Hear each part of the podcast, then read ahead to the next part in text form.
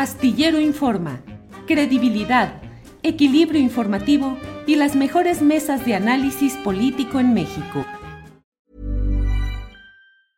Cool fact a crocodile can't stick out its tongue. Also, you can get health insurance for a month or just under a year in some states. United Healthcare short term insurance plans, underwritten by Golden Rule Insurance Company, offer flexible, budget friendly coverage for you. Learn more at uh1.com. There's never been a faster or easier way to start your weight loss journey than with PlushCare. PlushCare accepts most insurance plans and gives you online access to board-certified physicians who can prescribe FDA-approved weight loss medications like Wigovi and Zepbound for those who qualify. Take charge of your health and speak with a board-certified physician about a weight loss plan that's right for you. Get started today at plushcare.com slash weight loss. That's plushcare.com slash weight loss. plushcare.com slash weight loss. Bien, ya estamos aquí. Arturo Cano, buenas tardes. Muy buenas tardes, Julio. Muy buenas tardes a toda la audiencia. ¿Cómo están? Todo en orden. Don Juan Becerra Costa, ¿cómo está usted? Muy bien, querido Julio, esperando que mi señal sea adecuada, no como las últimas dos semanas. Ahí ya me tiene ciscado. Sí, sí, sí, pues siempre estamos con la pelea, con la tecnología y con el servicio de Internet. Bienvenido, Juan, gusto en saludarte. Daniela Barragán, buenas tardes. Hola, querido Julio, muy buenas tardes. Un saludo a Juan y a Arturo y a todos los que nos están viendo en este día lluvioso. Muy bien, muchas gracias. Eh, Juan Becerra Costa, vamos comenzando contigo, por favor. Eh, ha dicho Jacob Polemski que Marcelo Ebrard va a dar un anuncio importante el 3 de noviembre. Esto en el marco pues, de un periodo de silencio mediático en el que ha estado recientemente Marcelo Ebrard. Hay quienes aseguran que ha estado de vacaciones en el extranjero, pero que ya regresa a partir del 3 de noviembre con más bríos y sin que todavía esté definido el proceso resolutivo sobre la queja que presentó ante Morena.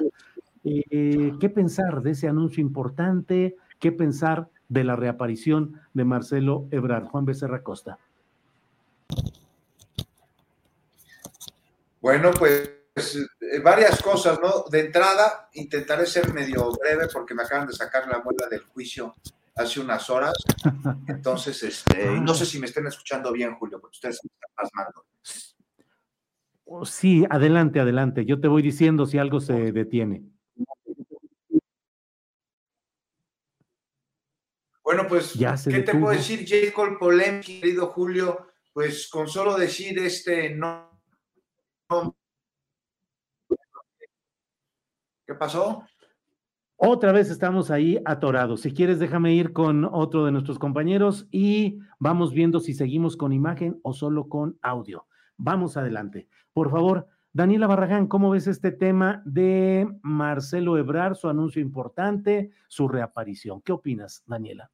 Híjole, qué pena con Juan, parece que hasta llamó las fallas técnicas a ver si, se incorpora ahorita. Sí, sí.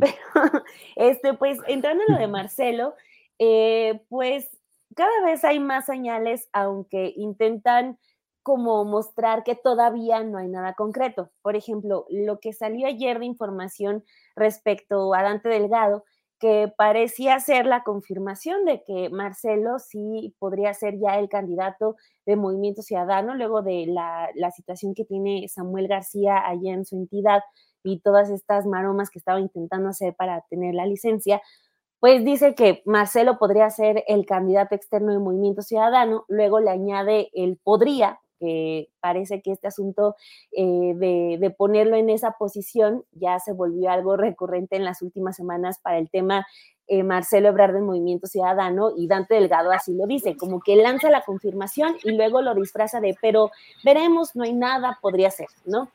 Pero eh, pues todavía dice, Marcelo está de vacaciones, o sea, el único más enterado de la agenda de Marcelo parece ser Dante Delgado.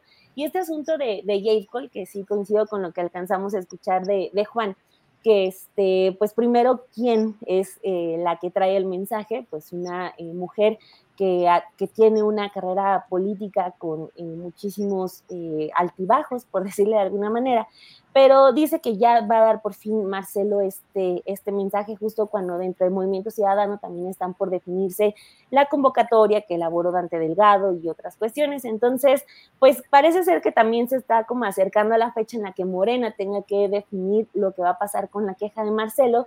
Lo que sí es que también me llama mucho la atención como eh, Mario Delgado, incluso en una conferencia, dice que Movimiento Ciudadano se va a quedar con las ganas de tener a un Marcelo candidato porque Marcelo se va a quedar en las filas de la cuarta transformación.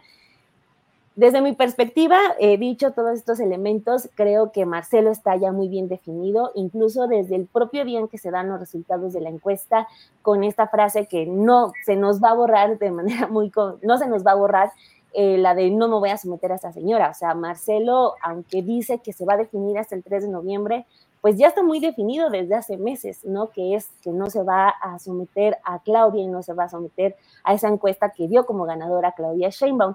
Entonces, eh, pues está como esperando a ver qué es lo que eh, sucede con Morena, pues sí, también generando un daño en el partido. Todavía eh, hay estos mensajes de Mario Delgado como abriéndole la puerta, pero Insisto, creo que el terreno con Movimiento Ciudadano ya está cada vez más claro de que sí Marcelo podría ser el candidato, porque si no es Marcelo, están muy perdidos, o sea, lo de, lo de Samuel García está muy complicado que le den licencia, la mayoría de los comentarios que yo he leído al respecto es que se adelantó las críticas a que él dijo que no, que, iba a terminar su administración en, en, la gobernatura de Nuevo León. O sea, Samuel no les da, por, aunque pase algo milagroso en el Congreso y, PRI y PAN le den su licencia, o sea, no les da Samuel García, entonces creo que pues ya le ofrecieron todo a Marcelo Ebrard y pues ya no creo que haya muchas sorpresas el próximo 3 de noviembre. Gracias, Daniela. Arturo Cano, ¿qué opinas de este tema? Ya está por ahí, ya estás bien conectado. Eh, Juan Becerra Costa. Pues espero, espero que esté bien conectado. Ya es cada, pero nada más los miércoles. Aquí hay un duende que no le gusta astillero, me cae, porque. ¿De veras? ¿De veras? ¿De veras? Es que ya me dijeron que puede ser el programa a través del cual transmitimos. Tengo que comprar ahí alguna actualización de, la computadora o algo, porque cada miércoles el ya. Eh. ¿Sabes qué, Juan? Que el StreamYard, el StreamYard es muy útil y muy fácil de manejar pero sí consume mucha, eh, ¿qué es eso? Memoria o no sé, eh, sí, memoria, y a veces sí hay ese problema, ¿eh, Juan? Puede ser que sea por lo pesado que es el, el, el, sistema de transmisión de StreamYard. Este, es importante que tengas el cable Ethernet. ¿Mm? Que mi computadora ya tiene bueno. ¿no? Tienes que sacarle la muela del juicio también a la computadora. O comprarle dictadura nueva. la dentadura nueva. Este, vamos a intentar a ver si a ver si funciona así el comentario sobre este tema de Ebrar y lo que venga con este anuncio importante. Por favor, Juan. Alcancé a escuchar lo que decía Daniela. Este, tiene razón que va a estar muy complicado que a Samuel le den la licencia en el Congreso allá de Nuevo León porque se agarró con ellos. Este, y ha habido reacciones por parte de la comunidad neoleonesa tanto empresarial como política, diciéndole, oye, pues está haciendo lo mismo que, eh, que, ahí andas criticándole al Bronco, tienes que acabar tu gestión. Pero mira, no hay que menospreciarlo a Samuel, este, hay algo muy, muy, muy raro. Mira, en cuestión de votos, después del daño que Marcelo se hizo a sí mismo y el descrédito que se generó, pues de irse a Movimiento Ciudadano, lo acrementaría, algo muy lejano a la convicción y demasiado cercano a la ambición. Veo difícil yo que eh, Marcelo pudiese tener más votos que Samuel García, ¿eh? así de plano. Ya que Samuel pueda llegar a la candidatura es otro tema. Digo que no hay que menospreciar, pero tú le sabes más a este tema, Dani, a ver qué opinas, pero ahí te va esta, esta observación. Este, lo menospreciamos, incluido yo, por supuesto, cuando fue candidato a Nuevo León. Lo veíamos como en broma. ¿Y qué sucedió? Ganó. Sin duda Nuevo León no es México, pero el voto joven, pues es uno al que le vale madres la política. No la totalidad, pero no nos hagamos. Si una enorme parte vota por simpatías y así como ponen likes en redes, pondrán bajo el mismo criterio su voto en la urna. Y aquí hay un asunto que Movimiento Ciudadano debe tener en claro. Parte del fracaso de Marcelo se debió a esa pésima campaña en redes en donde se quiso hacer este, con intenciones de viralizarse el chistosito, cuando no es chistoso Marcelo, no es simpático, no cae bien. Es un funcionario, un gran funcionario, sin duda alguna, ha quedado con funcionarios grandes resultados, pero no es chistoso, ya lo vemos con su cara de pandita o bailando, ordenando, ordeñando la vaca, no cayó bien, daba risa, que es distinto, ve hasta los chavos, es que Marcelo está muy chistoso, pero no lo decían en un sentido positivo, no votaron por él. O sea, ¿para qué voltea Movimiento Ciudadano un perfil que imita lo que Movimiento Ciudadano ya tiene de manera orgánica y con éxito?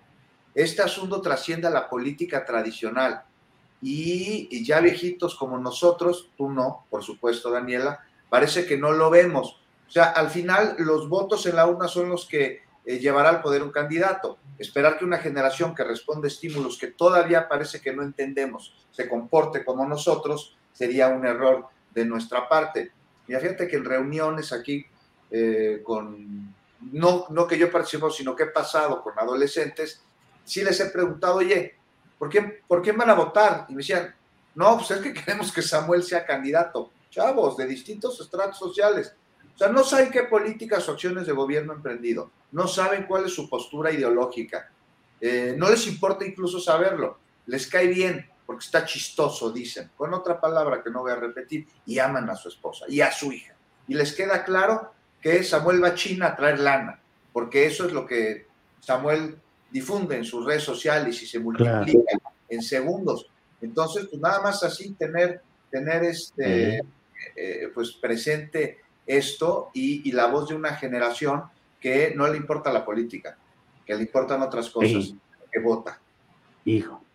Híjole, Juan, qué interesante lo que has planteado, porque ciertamente estamos luego atados a, a esa visión muy cuadrada de la política tradicional, y es cierto, lo digo, es para una gran reflexión lo que nos has dicho. Gracias, Juan. Y además se oyó muy bien todo, ¿eh? Este, sin ninguna interrupción ni nada por el estilo. Sí, qué bueno. Arturo Cano, ¿qué opinas del tema en general? Y no sé si en particular le quieras entrar a lo que plantea Juan Becerra Costa, de ese esquema de jóvenes a los cuales no les interesa trayectoria, congruencia, ideología, sino pues una figura joven que haga cosas como a ellos muchas veces les interesa que sea ese tipo de vida. Y bueno, ¿Qué opinas, Arturo Cano? O, que sea guapo y pueda usar el, logotipo de Batman, ¿no? Digo, porque lo, ah, dicho, lo dicho por Juan, eh, lo mismo aplica para el gobernador de Nuevo León que para el aspirante a coordinador de la 4T en la Ciudad de México, al menos por los atributos que, están vendiendo en el caso de la, Ciudad de México. Es eh, eh, causa fascinación entre las mujeres, Omar García Harfuch, eh, pega a los jóvenes con una campañita que traen por toda la, ciudad, este, iluminando los edificios con el logotipo de, Batman, aunque en honor a la, al rigor de lo que, de lo que se toma, eh, eh, García Harfuch no sería Batman, sino sería el comisionado Gordon, ¿no? Este, Pero bueno, pues aplica, aplica, si ese es el argumento, aplica en los dos, en los dos casos, como, como aplica en otros, como el de Rommel Pacheco, por ejemplo, ¿no? Un joven eh, deportista cuya fama lo lleva a ser atractivo para, para la 4T, pese a que apenas ayer era diputado del PAN, eh, lo jalan, lo, lo llevan a, a, las filas de la 4T en medio de un montón de elogios y según algunas versiones que me cuentan desde Yucatán, le ofrecen la candidatura a la alcaldía de Mérida. Nada más que resulta que en... Ya te están llamando ahí para... Ya, ya me están regañando. ¿no? sí, era de Mérida, la Lada. Este, No, nada más lo que me cuentan es que las primeras mediciones que han hecho en Yucatán, eh, lo que encuentran de Romel Pacheco es rechazo, porque la, la gente eh, en Yucatán rechaza a los chapulines. Entonces, pues quién sabe si vaya a resultar por ahí, aun cuando sea una figura que reúne estas características de ser un personaje eh, famoso, eh, famoso no por la política, sino por otras cosas, el deporte, el arte, o porque es guapo. Digo, tanto, tanto se criticó desde la izquierda eh, electoral a Peña Nieto como un candidato construido eh, a partir de su imagen de guapo, tanto se dijo, y hasta lo casaron con una actriz, etcétera, y ahora se está recurriendo a los mismos expedientes. Me parece que eso por lo menos es de llamar la atención.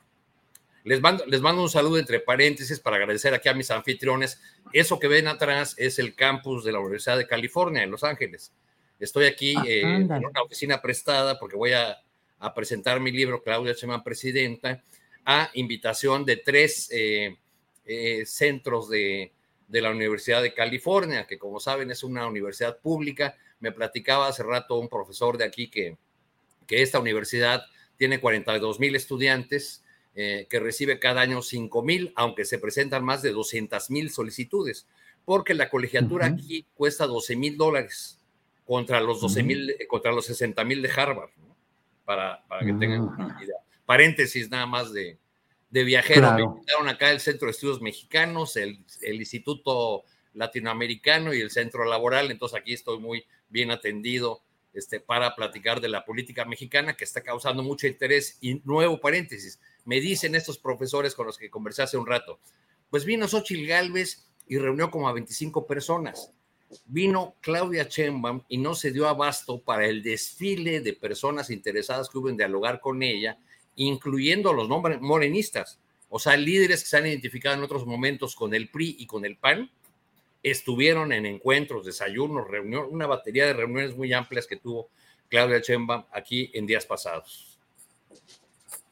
Bien, bien, bien, Arturo, pues andas de viajero por Estados Unidos presentando tu libro, muy bien, igual que en México, que tengas buena estancia por allá, pero seguimos adelante.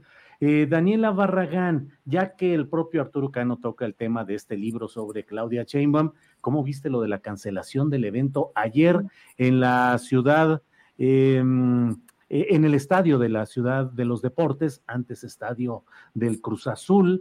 Eh, y bueno, pues ah, eh, vi a Mario Delgado este, pasando aceite, como luego dicen, tratando de poner una cara amable al asunto. No, bueno, nos faltó organización, pero es, lo vamos a hacer ahora, el 12 de noviembre, una buena, eh, un acto masivo como se lo merece la, la candidata Chainbaum o Claudia Chainbaum. ¿Cómo has visto este tema? Por favor, Daniela. Bueno, eh, para cerrar también el, otro asunto rápidamente de lo de Samuel, o sea, sí creo que para la generación quizás eh, los que van a votar por primera vez el, siguiente año por, por, un presidente, es imposible descartar que no haya muchas decisiones muy superficiales, ¿no? O sea, de que simplemente porque, ah, lo, es un TikToker o, ah, tiene en su Instagram a su esposa y a la bebé, o sea, sí creo que hay como eso, pero también utilizando el ejemplo de Samuel García, creo que también lo que influyó fue que del otro lado no había ninguna opción, o sea, el PRI hay que demostrado que ni en una entidad como Nuevo León iban a votar por ese candidato, pero quien era la opción era Morena y presentó a una candidata pues que fue destruida por alguien aquí en esta mesa. Entonces, este, eh, creo que eso es como eh, un ejemplo. Luego me dices quién, ¿eh? ¿Por qué no? Sí, no, creo que no, no lo van a recordar. Pero este Marcelo se destruyó a sí mismo también. Tú ves a Marcelo como, como cuadro. Yo creo que, que, su credibilidad está por los suelos. O sea, un, un, tú por tú con, con, con este García ¿Tú cómo lo verías, Dani? con, eh, eh, de Marcelo y Samuel, no, o sea, creo que ahí, si se ponen en un debate, lo que más le convendría a Marcelo sería recuperar esa imagen que tuvo cuando fue canciller. O sea, cuando empezó con los videos del ordeñando vacas, que yendo a, la pesca, o sea, ese no era el Marcelo que decían tenía enamorado, eh, enamorada a gran parte de la clase media. O sea, lo que más le convendría a Marcelo sería dejar este afán de querer ser un Samuel García y regresar a ser un canciller Marcelo Ebrard, de esa personalidad que honestamente ahí creo que todos le reconocemos. Pero, pero no crees sería que, que, que, el problema mayor de Marcelo es eh, cómo daría el salto de, de ser un personaje leal a la 4T, Andrés Manuel. Él ha insistido en eso, aún en estos meses de su alejamiento, y el presidente a su vez ha sido muy suave con él al referirse a Marcelo Ebrard. Otra cosa sería si se va ya de candidato de, de, otra fuerza, porque eso lo obligaría en primer lugar a un deslinde con la, con la 4T y ya estaríamos hablando de, un personaje eh, distinto, ¿no? De un personaje al que se pueda acusar o que desde las filas de la 4T podrían acusar incluso de traidor. Sí, no, ahí sí también coincido. de lo que está siendo acusado, como dice Arturo, Dani. Ahí lo confirma. Todo lo que hemos venido diciendo de Marcelo, que si no, no es cierto, se confirmaría con eso. Sí, no, porque creo que la ruptura es más con el presidente Andrés Manuel López Obrador que con Morena. O sea, con Morena se puede romper y creo que los daños no son tantos, pero la ruptura con el presidente Andrés Manuel López Obrador y sobre todo con el que traen ambos, esa sería eh, la que pues Marcelo solamente estaría levantando los pedacitos que pueda, que pueda recoger, pero o sea, esa ruptura con el presidente, con López Obrador sería la fuerte. Bien, Daniela, gracias. Eh, Juan Becerra Costa, ¿qué opinas de lo sucedido en el estadio de la Ciudad de los Deportes, antes Estadio Azul? ¿Fue culpa de quién? Hay quienes dicen que se le encargó a la gente de García Harfuch y que no lo llenaron. Otros dicen que algunos liderazgos tradicionales eh, no fueron convocados. En fin, el hecho concreto es que de una manera muy significativa, en la propia capital del país, donde hay, como bien sabemos, una mayoría de alcaldías eh, de la oposición a Morena, eh, pues hay este eh, desajuste o este fracaso o como lo queramos ver. ¿Qué opinas, Juan Becerra Costa? Pues ya lo decía Arturo, ¿no? A donde ha ido Claudia Sheinbaum, en donde ha estado, como parte de sus recorridos, incluso a pesar de restricciones que ha interpuesto el INE, pues la han recibido muchísimas personas. O sea, desde los aeropuertos, ni qué decir de los recintos, no solo en México, el fin de semana estuvo en Los Ángeles, California, lo que mencionabas tú, Arturo, en Estados Unidos ahí también llenó el teatro en el que se reunió con militantes de Morena, ya con paisanos. Y bueno, ayer en la Ciudad de México, ¿qué vimos? Un estadio azul vacío, un montón de gente que hubiese querido acompañarla también, pero que no fue convocada porque no se enteró. Hijos. El partido Morena le falló a Claudia Sheinbaum, Julio. No solo a ella, también a muchas personas que con gusto habrían estado ahí ayer, eh, pero que por una terrible organización y pésima logística no asistieron. Tú acabas de formular la pregunta aquí clave. ¿Por qué tan mala logística? ¿Qué pasó con la organización? Y la respuesta tendrá que dar por parte de la dirigencia en la capital, ¿no? O sea, ¿qué hicieron mal? ¿Qué no hicieron? Le fallaron al movimiento, le fallaron a su coordinadora, le fallaron a su militancia, le fallaron a los simpatizantes. Y entonces hay que mirar para adentro, Julio. Y lo de ayer me parece que es síntoma de que no se está haciendo con la profundidad requerida. Justo esa falta de introspección llevó en la intermedia, en el 21, a perder alcaldías. Este, y en medio de una disputa por la candidatura de la capital, pues no veo que aporten estas tribus que han salido, heredadas del PRD, que a su vez son consecuencia de una forma de operar priista, porque no puede haber transformación si se está operando como se operaba en el pasado, porque, eh, bueno, pues en el movimiento parte de de que no somos iguales, ¿no? Del el sentido. Entonces hay que operar distinto. Y una vez más, la endogamia parece hacer aquí su juego. Esa endogamia que, que premia una aparente lealtad, pero que castiga la eficacia, la eficiencia y que es precursora de estas tribus que menciono, que tanto pueden hacerle daño a una causa.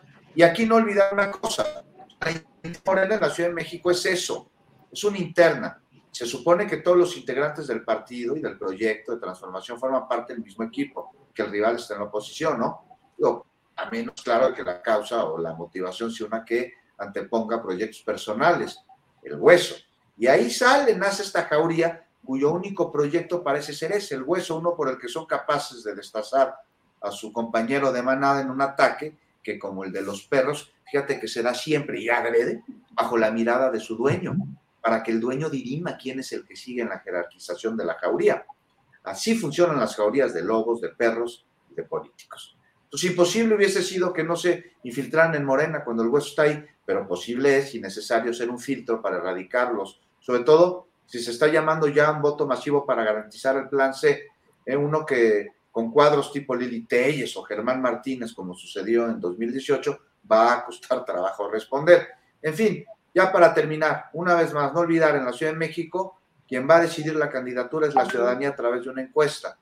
Tanto simpatizantes de Omar como los de Clara van a tener que jalar con quien gane.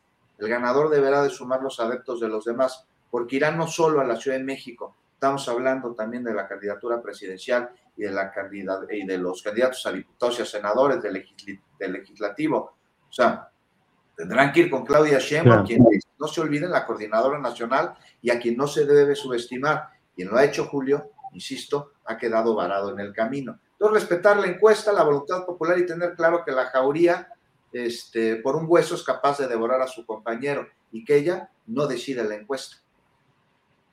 Órale. Bien, Juan, gracias. Arturo Cano, ¿qué opinas sobre este tema? Uno podría suponer que Morena y antes el PRD, pues tenían casi un doctorado en la organización de actos masivos, inclusive sin tener ni el poder federal ni otro tipo de poderes eh, em, concurrentes en este tipo de actos. Y sin embargo, de pronto, este, esta pifia enorme, que visualmente pues es eh, catastrófica y que claro que ha dado todo el motivo para burlas y señalamientos de los opositores a Claudia Sheinbaum, a Morena y sus aliados. ¿Qué sucedió? ¿Cómo explicarse un, una pifia, un fracaso, un error de este tamaño? Arturo. Bueno, la, mejor decisión, en primer lugar, que pudo haber tomado Claudia Sheinbaum fue no acudir a ese evento para, para que no le tomaran las fotos ahí con un estadio semivacío. Luego, más que, buscar culpables o, señalar eh, a, tribus eh, heredadas del perredismo, yo creo que deberíamos apuntar nuestro ojo analítico al hecho de que Morena nunca hizo un examen a fondo eh, y sincero, sincero políticamente, de los resultados de la elección de 2021 y aquí lo estamos viendo con, claridad, eh, o en este evento estamos viendo eh, las consecuencias de, ese hecho.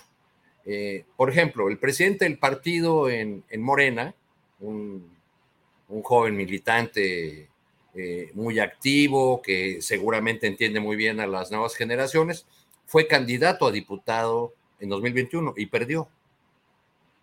Ahora es el presidente del partido en, la ciudad de Sebastián Ramírez. Sebastián Ramírez. Eh, varios de los operadores de, esa elección o del equipo que acompañó a, Claudia Sheinbaum en esa elección, eh, pienso en, Tomás Pliego, en eh, Héctor García, en fin, pues están ahí, siguen ahí, siguen siendo los, los mismos, ¿no? han enviado algunas de las eh, demarcaciones de la ciudad a jóvenes como ellos, este, o como, como Sebastián, de ese equipo, que por algunas historias que a mí me han contado, pues entienden poco de la realidad política de, la ciudad. Ahora bien, este evento en el, en el estadio Otrora del Cruz Azul eh, fue programado para dar el recibimiento a las adquisiciones recientes de, Morena, a todo esta, eh, este grupo de, de eh, transformadores de ocasión que, ahora está con el, con el proyecto de la, de la 4T.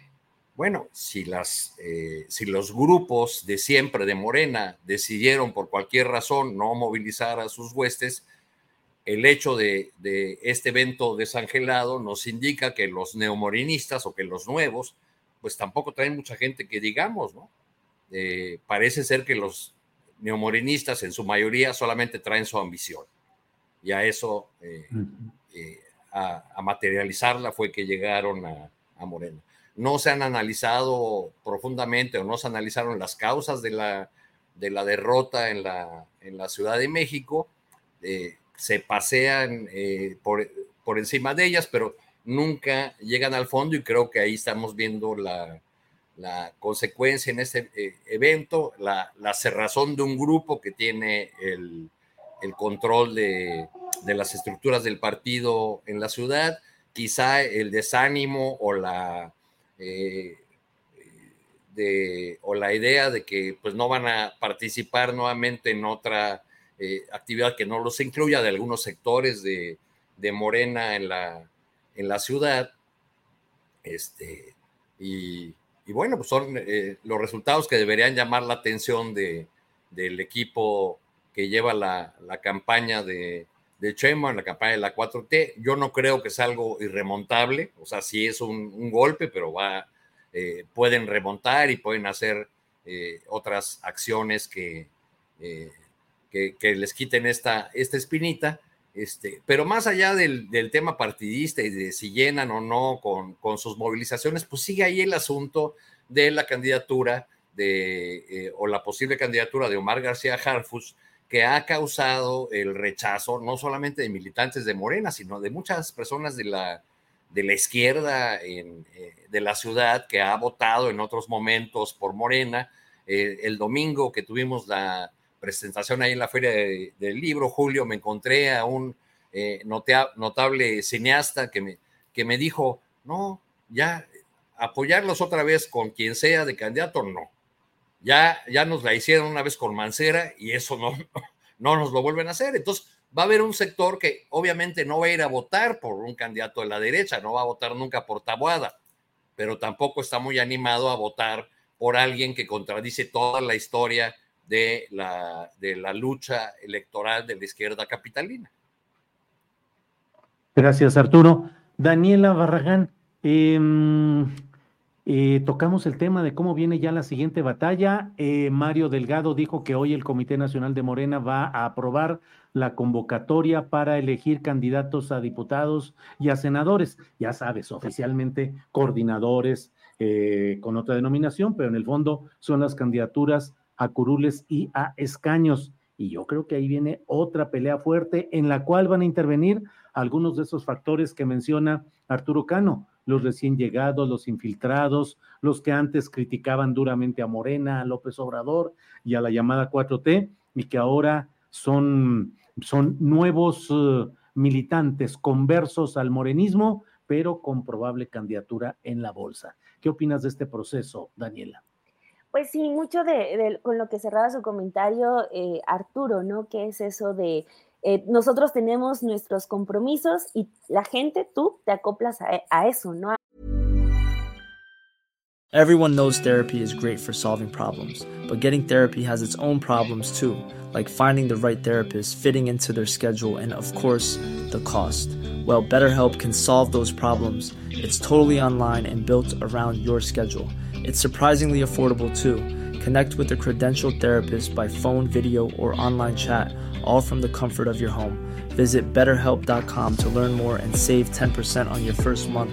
That's BetterHelp, H E L P. Burrow is a furniture company known for timeless design and thoughtful construction and free shipping, and that extends to their outdoor collection. Their outdoor furniture is built to withstand the elements, featuring rust proof stainless steel hardware, weather ready teak, and quick dry foam cushions. For Memorial Day, get 15% off your Burrow purchase at burrow.com slash ACAST and up to 25% off outdoor. That's up to 25% off outdoor furniture at burrow.com slash ACAST. A mis decisiones.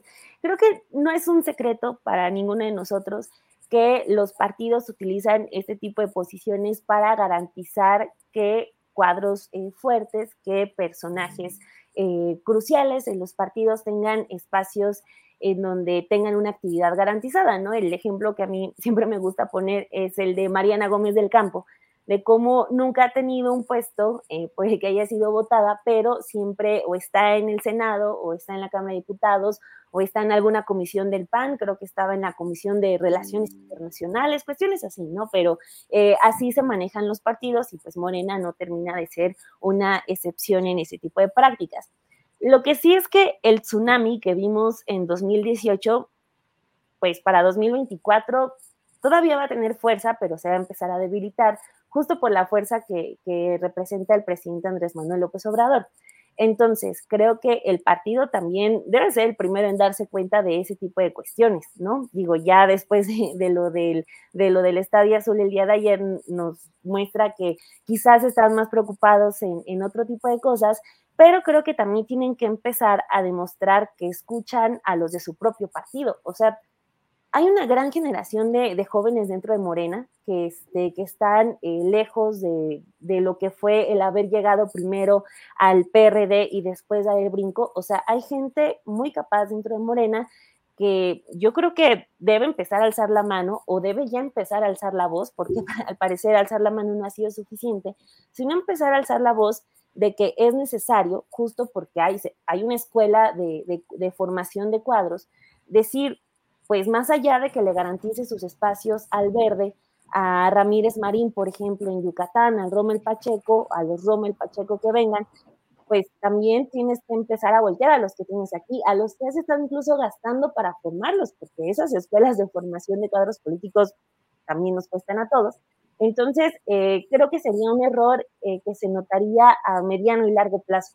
Eh, ese tipo de decisiones donde se prioriza más a, a, los compromisos que vas haciendo en el camino, pues tienen a salirte muy costosas, ¿no? Y los ejemplos sobran, desafortunadamente.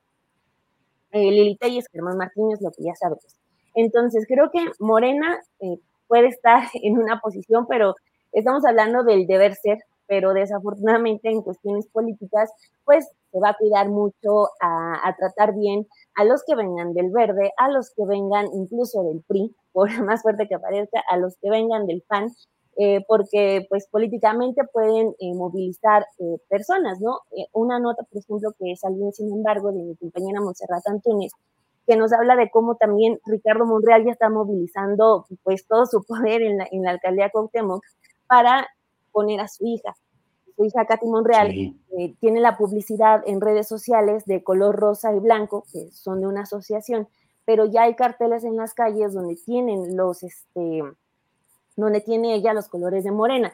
Entonces, pues ahí estamos hablando de esas cuotas políticas que los partidos eh, pues depositan en esos espacios de los plurinominales para tener contentos y tener, pues sí, dentro del corral a, ciertos personajes. En este caso, eh, por el ejemplo que mencionaba de Ricardo Monreal, eh, pues bajo una básica de tenerlo más de, de enemigo que de amigo que como enemigo. Entonces, mientras se sigan manejando en eso, pues desafortunadamente vamos a estar eh, garantizándole a políticos con las peores mañas muchísimos más espacios. Y además no son espacios que duren un año, o sea, son eh, espacios que, que dan para más, entonces pues ojalá estuviéramos hablando de un partido de izquierda que va a priorizar a sus cuadros, a sus jóvenes, a sus políticos que llevan mucho tiempo militando de un lado, pero pues así como van las cosas, podríamos estar viendo que no, que se va a priorizar el tener con, eh, contentos a ciertos cuadros, pues por esta famosa eh, pues necesidad ya de ir sumando y sumando a más personas, vengan del grupo que vengan. Es que a, a los militantes de siempre ya los tienen en la bolsa, ¿no? Sí. A esos no les tienes que dar candidaturas porque pues ya, ya son parte del proyecto, hay que darles a los a los recién llegados, esa es la Pero, idea. por ejemplo, lo que mencionabas eh, de, de, Clara, o sea, en el, en el caso de que quede García Harfuch, o sea, cómo se va a contentar a todo ese sector de Morena que sí está como temiendo, no en el resultado de la encuesta, sino en la decisión política de elegir a un Harfuch por encima de una Clara Brugada. O sea, sí creo que es como de ir sanando o previendo ese tipo de rupturas que por ser prácticos a lo mejor y no van a salir a la vista de todos, pero yo siento que sí van a ir generando cierto rencor dentro del partido. Bien, Daniela. Eh, Juan Becerra Costa, la batalla que viene, la batalla por las curules y los escaños, ¿cómo percibes que van las cosas ahí? ¿Qué podemos esperar? ¿Cómo se construye el nuevo poder político legislativo a partir de estas incrustaciones de personajes de variopinto origen. Y por otra parte, si crees que el plan C electoral de votar por todos acríticamente sean presentados como todos, ¿sigue adelante viento en popa o está un poco en cuestionamiento debido a acontecimientos recientes? Juan Becerra. Pues volvemos irremediablemente, Julio, al tema de la jauría y el hueso, otra vez. Sí, que... Hoy es necesario sí, sí, el plan C. Que... O sea, la, eh, la 4T necesita el plan C para que la transformación siga con su curso. Sin él se verá complicado y esto al tiempo en el que acomodos en el movimiento mueven estructuras. A ver, el hueso, su olor despierta la voracidad y por él son capaces muchos de hacer lo que sea. Convicciones, como diría Groucho Marx, si no le gustan las que aquí tengo, hay otras. Se acomodan como buscan acomodarse tantos. Afortunadamente, fíjate que hay un filtro este, hay un requisito para los aspirantes de Morena a ser candidatos, a lo que sea, y es el de asistir y completar estos cursos que está haciendo el Instituto de Formación Política del partido, que el instituto lo encabeza el Fisgón. Son, te digo, un filtro de alguna manera para evitar que en lugar de llegar a la elección cuadros, este, lleguen como ha sucedido pósters. Este, y estos cursos depuran por un lado y forman por el otro. O sea, formación política que lo que busca es de alguna manera fomentar el pensamiento crítico y la acción democrática, la, acción participativa, la acción organizada, este, y bueno, hay distintas herramientas como la epistemología de la educación popular. O sea, los dan buenos cuadros, o sea, los dan Armando Bartra o Lucio Olivier o Felipe Ávila, en fin, ahí está Enrique Dussel también, y eh, les imparten, pues desde cursos de técnica legislativa hasta de formación política, de feminismo, municipal, de diversidad sexual, varios. Entonces, adquieren conocimientos y principios, pero también es una herramienta de disciplina, es decir, no son ahí cursitos propedéuticos como de universidad privada, ¿no? O requieren cierto compromiso. Buena idea, sin duda, a la que se debe sumar, porque pues esto no resuelve de lleno todo el problema. Se debe sumar el proceso de selección de aspirantes a candidatos por parte del partido. Por segunda ocasión también en esta tarde recordamos con eso a Lili Telles y a Germán Martínez o a, Sergio Meyer, ¿no? Eh, pero a ver, mm.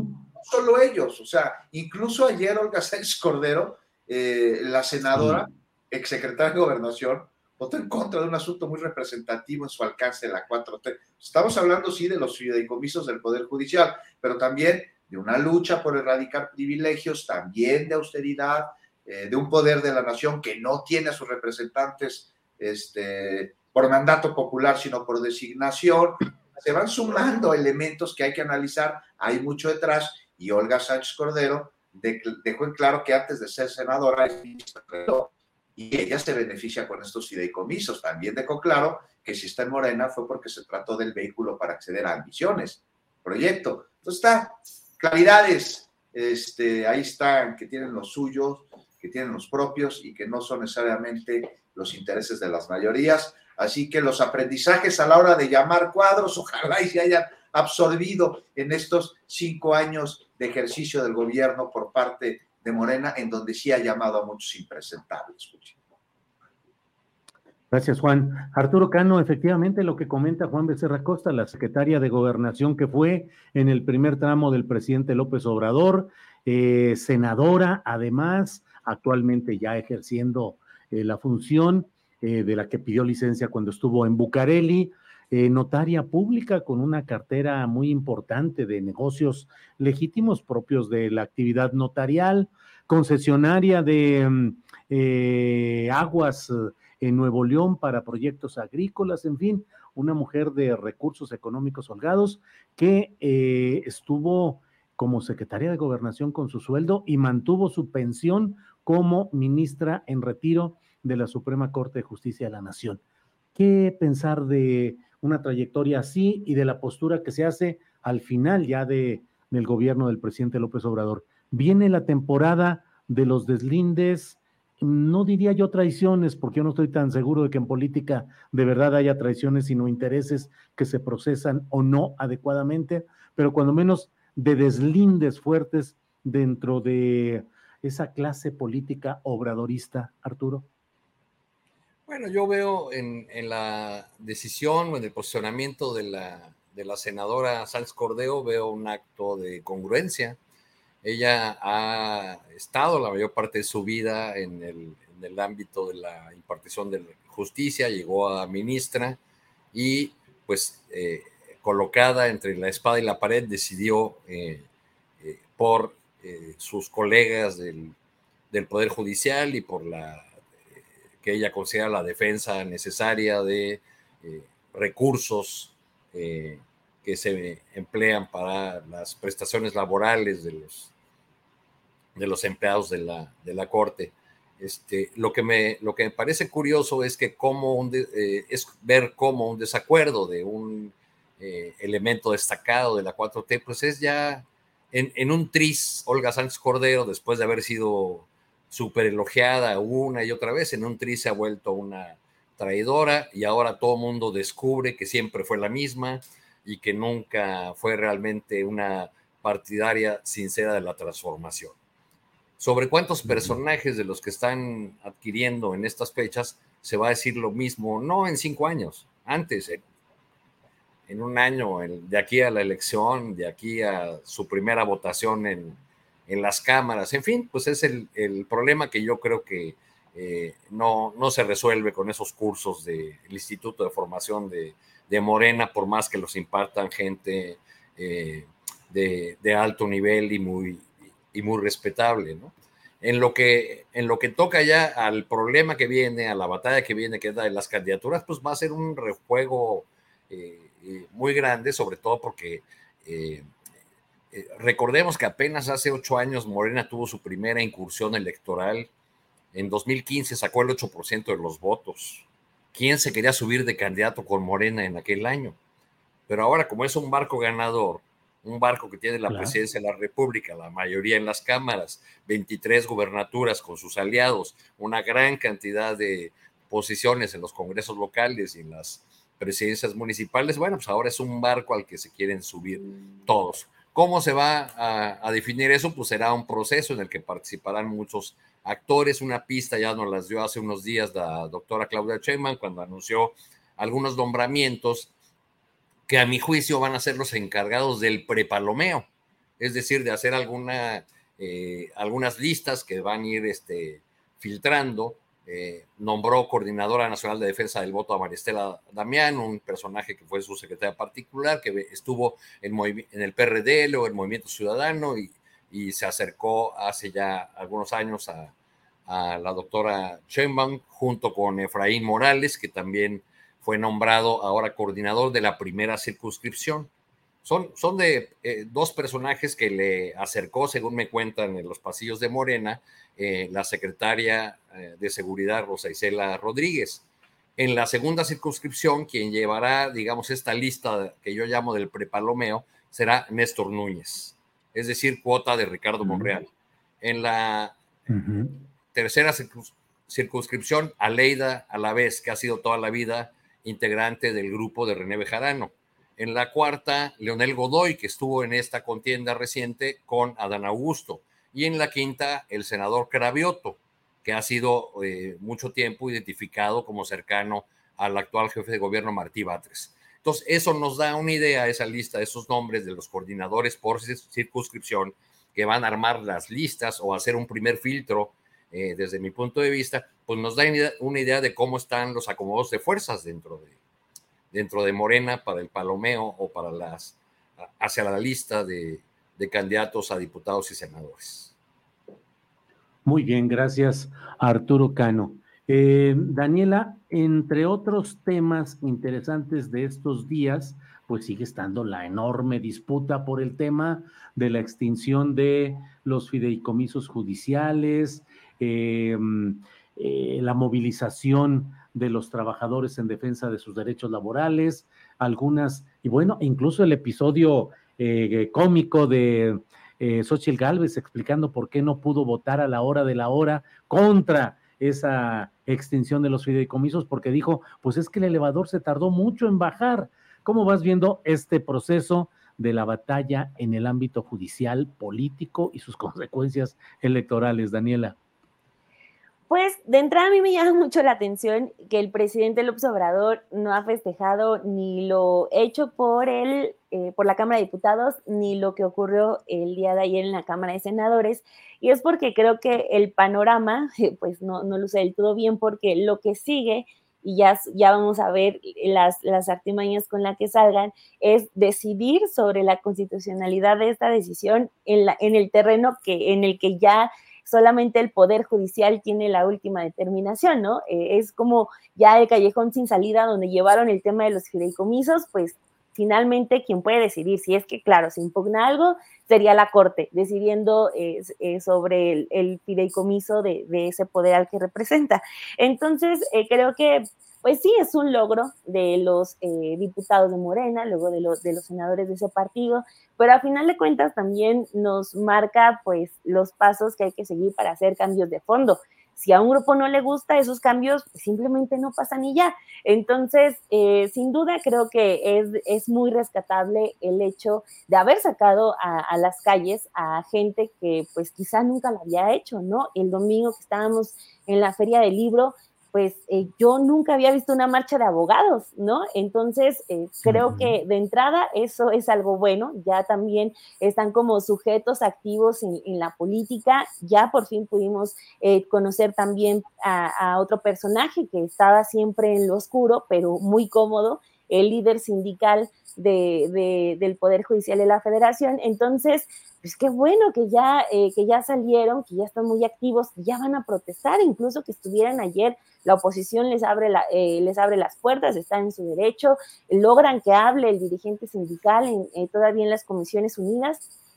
Entonces creo que ahí fue como un evento político en el que todos ganan. Primero nosotros conocemos rostros eh, de personas que tienen mucho poder, que tienen en sus manos muchas decisiones. Incluso con eso me ligo con el asunto del paro que han, eh, que han estado eh, analizando porque ellos están diciendo, no, pues nos vamos a paro y se van a dar cuenta de cómo es muy necesario eh, todas las actividades que hacemos, pues también eso lo festejamos porque muchas mamás de víctimas de feminicidio pues se quejan de todas las fiscalías, se quejan de los jueces, pues bueno, qué bueno que después de este paro, ya para quizás este, reforzar, que son muy necesarios, pues empiecen a, despachar muchos casos que tienen atorados. Entonces, eh, más allá de lo que ocurra, si alguien impugna esto, esto que se aprobó ya formalmente de la extensión de los 13, de los 14 fideicomisos, pues qué bueno que ya despabiló y desempolvó a los integrantes del Poder Judicial. Qué bueno que salieron a marchar y ojalá pues ya se queden así como sujetos activos y que se crean su papel de defensores de justicia ¿no? Porque quizá han tenido la etiqueta, pero que lo demuestren y que lo defiendan y, que, y sobre todo esto, que demuestren que son esos defensores de justicia, porque pues el tener la etiqueta no nos ha garantizado muchas, muchas cosas a favor de nosotros.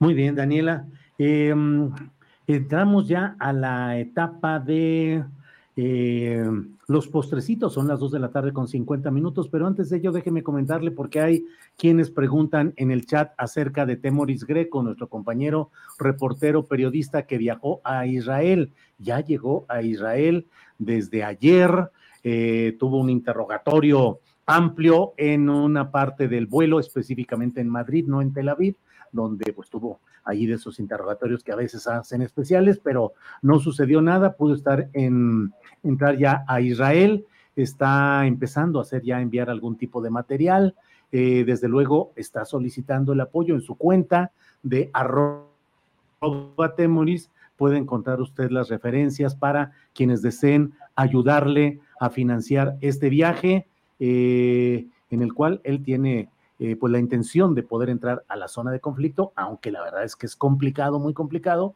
pero ahí está ya, llegó con bien, ya está trabajando, ya están bien enviando material, hemos tenido alguna comunicación por chat y él está eh, tranquilo, contento y caminando en todo esto. Así es que para quienes preguntan, ahí anda ya Temoris en Israel por lo pronto.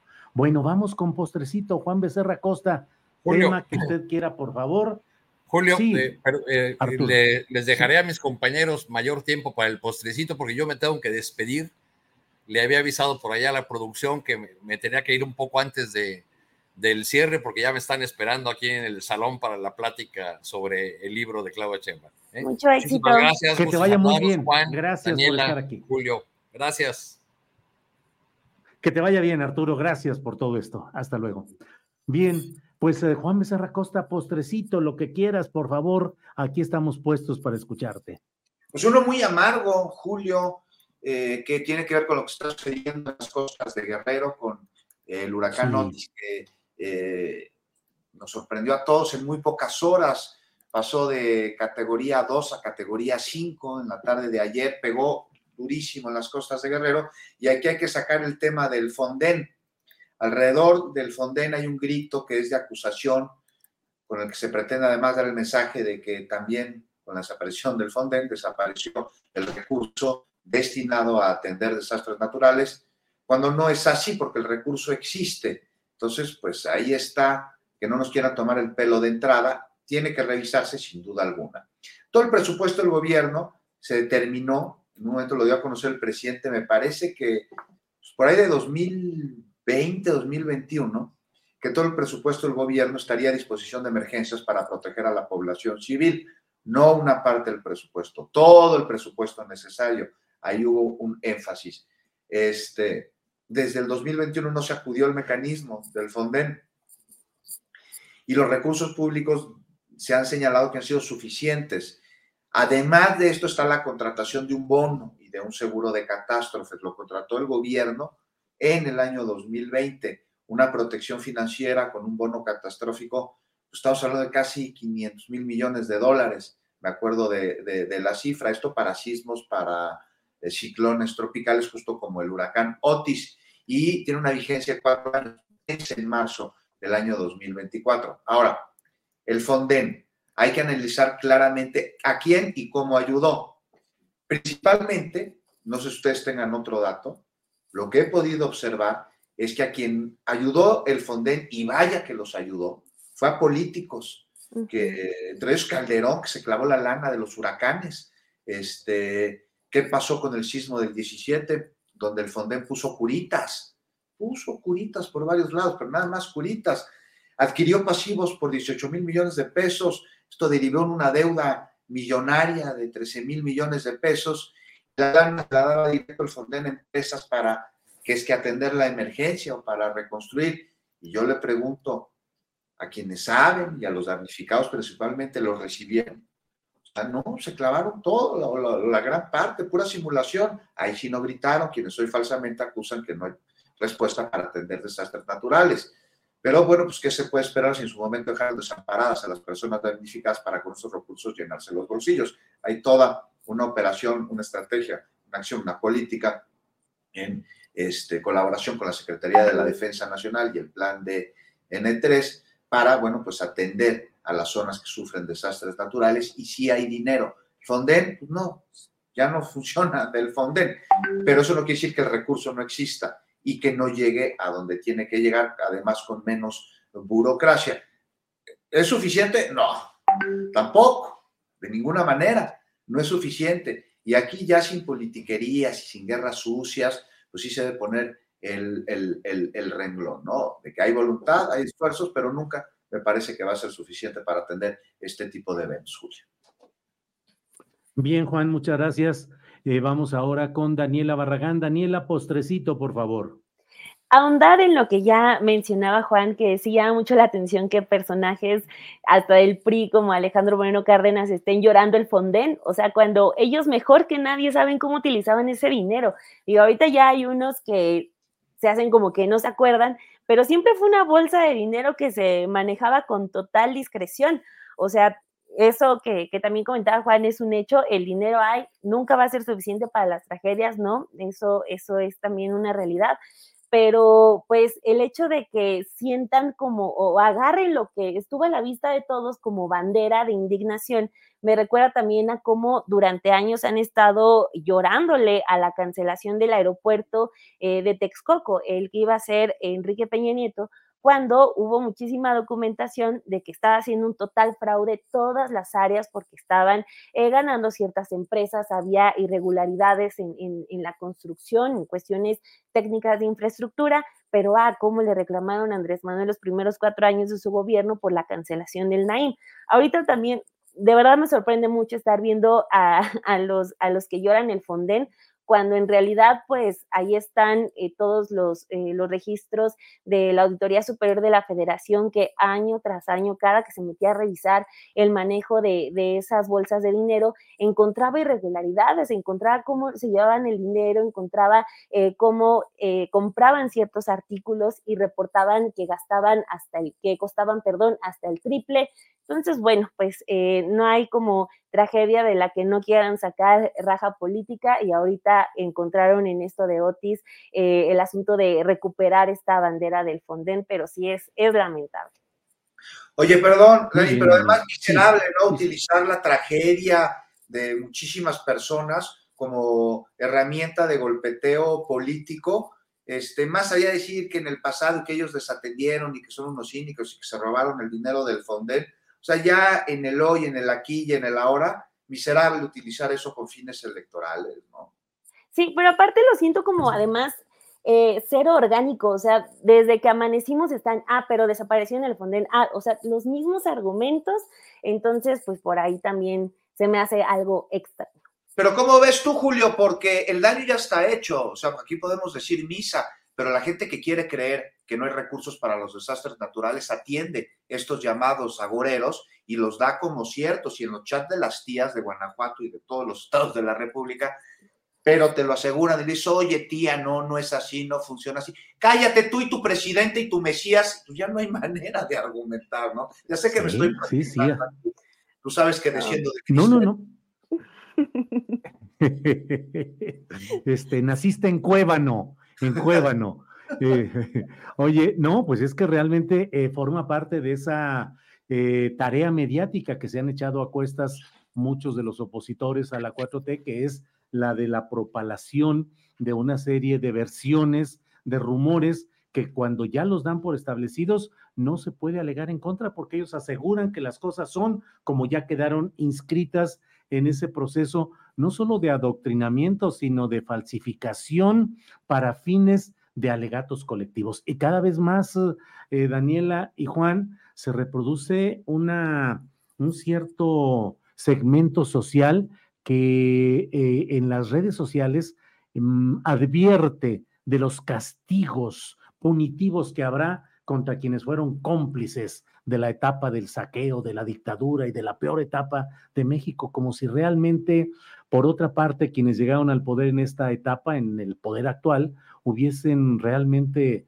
acometido una etapa también de colocar en el paredón mediático o político a personas que, bueno, como mexicanos, pues tienen derecho a opinar, a participar, a optar por otras eh, alternativas partidistas, pero ah, cómo se ha ensuciado el ambiente de la discusión, no hay discusión polémica ni análisis sensato, sino el asumir verdades a medias o falsedades completas como argumentos casi como arma destructiva. En fin, pues eh, ahí andamos. Juan, ¿cómo te fue en Oaxaca rápidamente antes de que nos vayamos? Oye, increíble. La verdad es que la Feria del Libro de Oaxaca es de llamar la atención. Hace 43 años empezó ahí en los portales del centro y hoy es una, una feria de este, nivel internacional. Encontré a Paco Tayo, andaba bien contento presentando libros y bueno, pues Oaxaca es hermoso. Para quien va a ir, nada más no caiga en la trampa del turista de estos restaurantes que, que están en el centro, este, que están, la verdad, Julio, carísimos y muy malos. Hay que irse a los alrededores, a las fonditas del lugar, se come muy bien y muy barato. Ahí está mi recomendación. Bueno, gracias. Eh, Dani, ya para despedirnos, ¿cómo te fue en la Feria del Libro del Zócalo? Yo sé cómo, pero te pregunto. Yo sigo, pero voladísima, Julio. Fue una fiesta magnífica, o sea, eh, no dejo de, contarles, a, lo platiqué en Café y Noticias y todo. Eh, después de la, de la presentación en la que estuvimos, o sea, estuve otras dos horas ahí tomándome fotos con medio mundo, yo contenta de, acceder a todo, pero este, de verdad el recibimiento de la gente fue maravilloso, estaba lleno, estuvo hermoso, la verdad, la fiesta astillada del, domingo en la Feria del Libro. Qué bueno, qué bueno, Daniela. Pues eh, Juan Becerra Costa. De verdad, muchas gracias. No, Gracias por estar ahí, gracias por formar parte de este proyecto y gracias por tu tiempo y tu sapiencia e inteligencia. Igual Juan, de quien deploramos que no pudiera estar, pero como él dijo, pues chamba es chamba. Así es que gracias Juan Becerra. ¿Mm? Abrazo a los dos y a todos los que nos ven y escuchan. Hasta luego, hasta luego. Daniela, gracias. Hasta luego, nos vemos. Feliz miércoles.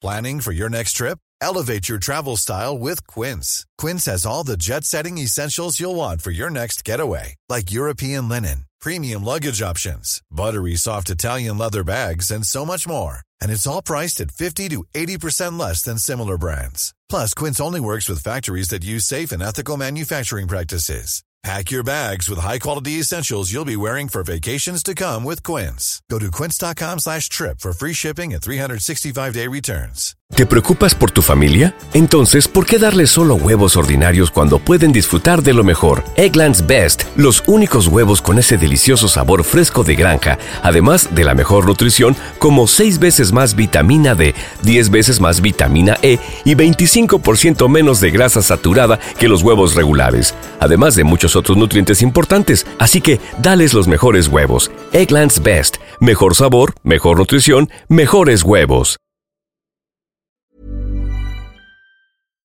Para que te enteres del próximo noticiero, suscríbete y dale follow en Apple, Spotify, Amazon Music, Google o donde sea que escuches podcast. Te invitamos a visitar nuestra página julioastillero.com.